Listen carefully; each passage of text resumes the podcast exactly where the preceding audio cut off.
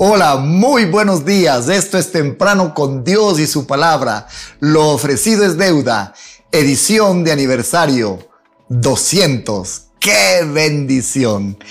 Esta mañana vamos a leer la escritura en el libro de Mateo capítulo 6 verso 12, donde comenzó nuestro estudio de deudas y más deudas. Dice así, y perdónanos nuestras deudas como también nosotros perdonamos a nuestros deudores.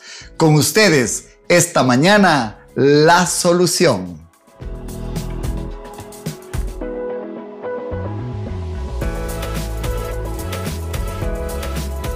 Los últimos días hemos hablado de los cuatro enemigos de nuestro corazón. El primero dijimos que era la culpa, yo te debo a ti. El segundo era la ira, tú me debes a mí. El tercero era la avaricia. Yo me debo a mí mismo, por eso lucho por tener más. Y el cuarto era los celos y su prima hermana, la envidia, donde como aprendimos ya, Dios está en deuda conmigo. Estos cuatro conceptos obviamente son equivocados.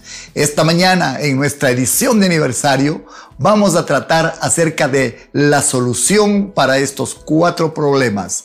Primero, para la culpa. La única salida para la culpa es la confesión. Los secretos pierden su valor cuando son expuestos a la luz. Lo mismo ocurre cuando nosotros confesamos un error cometido y por tanto nos libramos de la culpa. ¿No hizo acaso eso Dios con Adán? Cuando allá en el Edén le obligó, le animó, propició el terreno para su confesión. La una hay dos tipos de confesiones. La una es aquella que sirve solamente para calmar o acallar nuestra conciencia. Este tipo de confesión es peligrosa porque pecamos conscientes de que Dios nos va a perdonar y creemos que podemos repetir una y otra vez. En realidad, este tipo de confesión nos da licencia para pecar. Curiosamente, mi hábito de confesar, si lo desarrollo, va a fortalecer mi hábito de pecar. ¿No le parece contraproducente?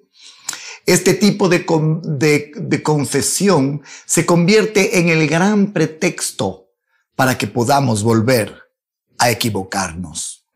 La otra, el otro tipo de confesión es aquella que implica en cambio el cambio. Hmm, implica cambio, implica cambiar. La confesión es solo un paso de varios que tienen un objetivo, que es sentirlo, que nos duela, que cause un dolor en el corazón y que eso haga que abandonemos la acción que hemos equivocado. Va a incluir, por tanto, esta confesión el arrepentimiento, la restitución y también, por supuesto, la restauración. Hacer esa llamada humillante, a hacer esa cita incómoda, escribir esa carta admitiendo los hierros, significa humillarnos, hacernos responsables. La solución para la culpa es la confesión. Para la ira, número dos, de los cuatro enemigos, este es el enemigo del corazón más peligroso y más evidente. La ira es como un huracán que cuando se produce arrastra con todo lo que está a su alrededor consigo. El único remedio que tenemos para la ira es el perdón. Mientras el remedio para la culpa es la confesión, el remedio para la ira es el perdón. Escuche estas palabras del apóstol Pablo en Efesios 4:31. Líbrense de toda amargura, furia, enojo, palabras ásperas, calumnias y toda clase de mala conducta. Todas estas acciones, si usted se percata, están asociadas a la ira. Entonces, cuando yo tengo este tipo de reacciones, estas reacciones van a traer y van a ser causa de enojo y van a traer heridas. Pablo estaba enojado cuando escribió estos versículos, cuando escribió estas palabras. Déjeme decirle, ¿dónde estaba Pablo cuando él escribió Efesios 4:31? Estaba nada más y nada menos que en una cárcel de Roma, encerrado injustamente, apresado por un delito que no cometió. Había esperado más de un año por su juicio injusto que no llegaba. Y en esas circunstancias él dijo, oh, líbrense de toda amargura, furia, enojo, palabras ásperas, calumnias y toda clase de mala conducta. Es que cuando estamos ofendidos, la ofensa nos convierte en víctimas y usted tiene que decidir si va a sentirse o no una víctima. Yo jamás quiero sentirme una víctima de nadie. ¿Sabe cómo actúa una persona ofendida? A la defensiva. Y en realidad después de eso, a la ofensiva. En una actitud defensiva, ataca. Una persona que se siente víctima reacciona en contra de esa fuente de donde viene la ofensa. Sin embargo, Pablo fue alguien que decidió actuar y no permitió que la ira actuara sobre él.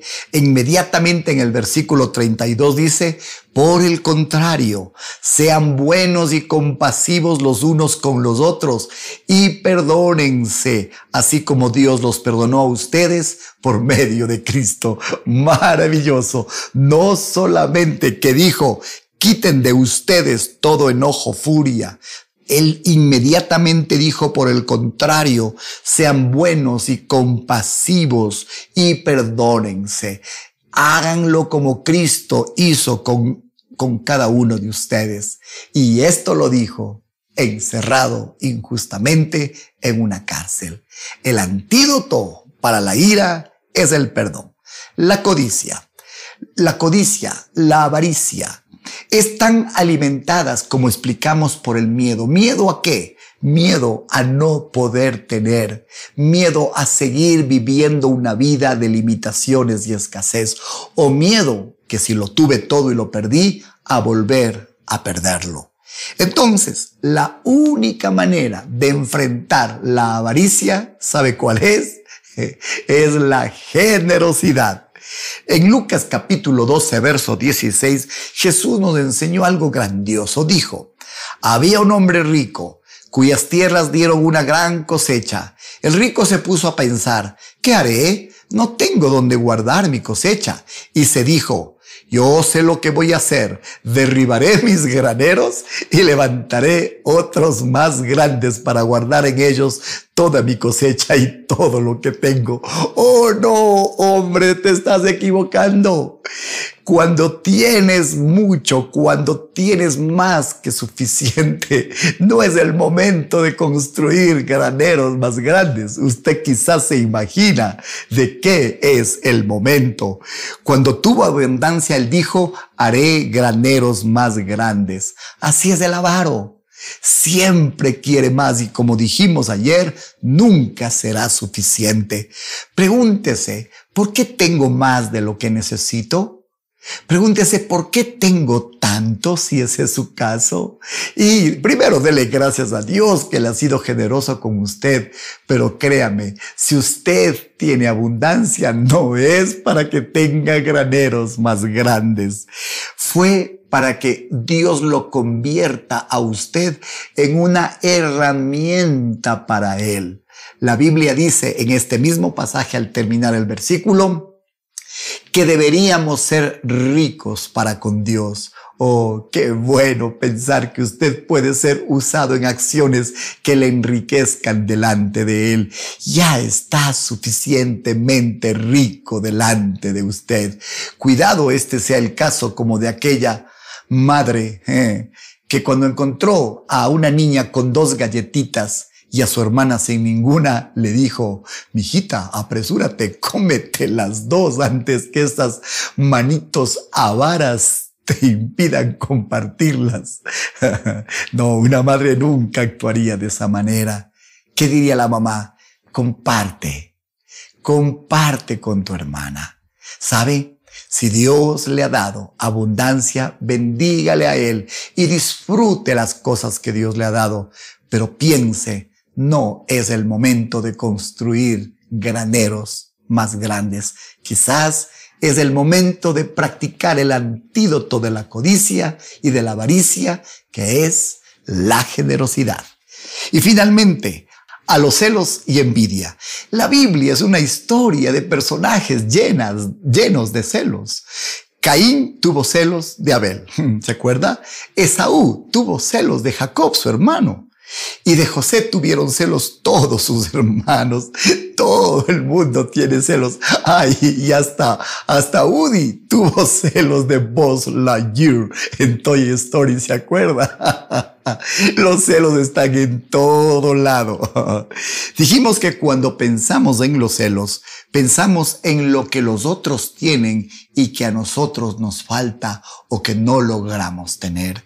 Dijimos también que en este caso nosotros responsabilizamos a Dios de que cómo no fue justo y cómo compartió con otros más que con nosotros. Hmm.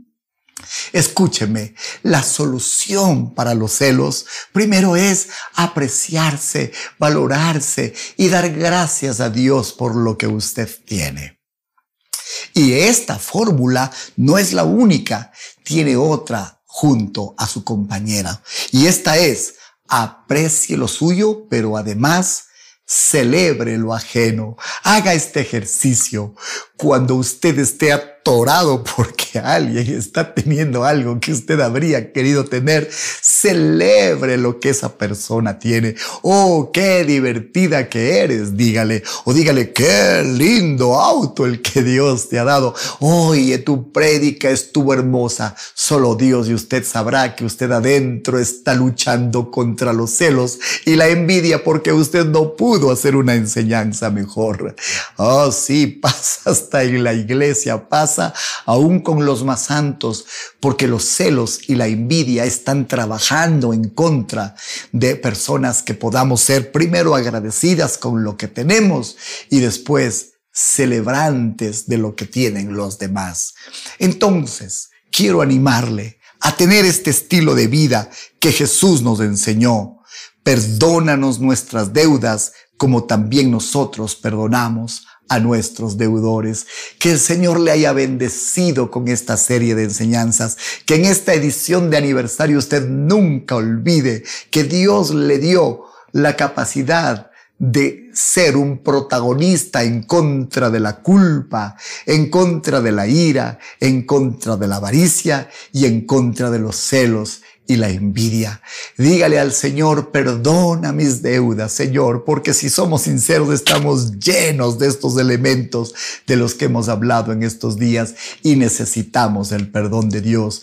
Y cuando usted tenga ese perdón, no olvide, Perdone a los que tienen celos, perdone a los que tienen envidia, perdone a los que no comparten su pan con usted y siguen construyendo más graneros, perdone a aquel que se siente que le debe y perdone a aquel que se enojó y que como un huracán pasó sobre su vida.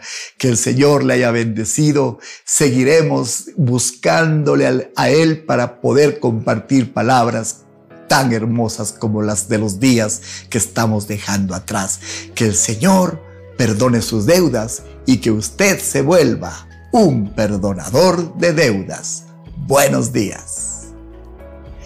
Créame, no lo habíamos planeado, pero qué hermosa manera de celebrar nuestros 200 programas producidos, made in home, hechos en casa. Estamos agradecidos con Dios, ha sido tan bueno.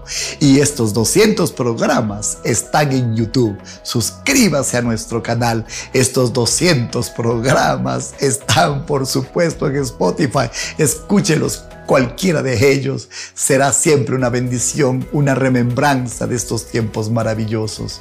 Gracias por haber sostenido este ministerio con sus donaciones y ofrendas. Estamos realmente agradecidos.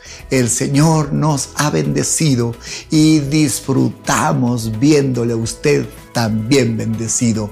Nos veremos el próximo lunes para disfrutar una nueva semana de estos apasionantes temas que Dios y el Espíritu Santo nos están regalando. Amén y amén.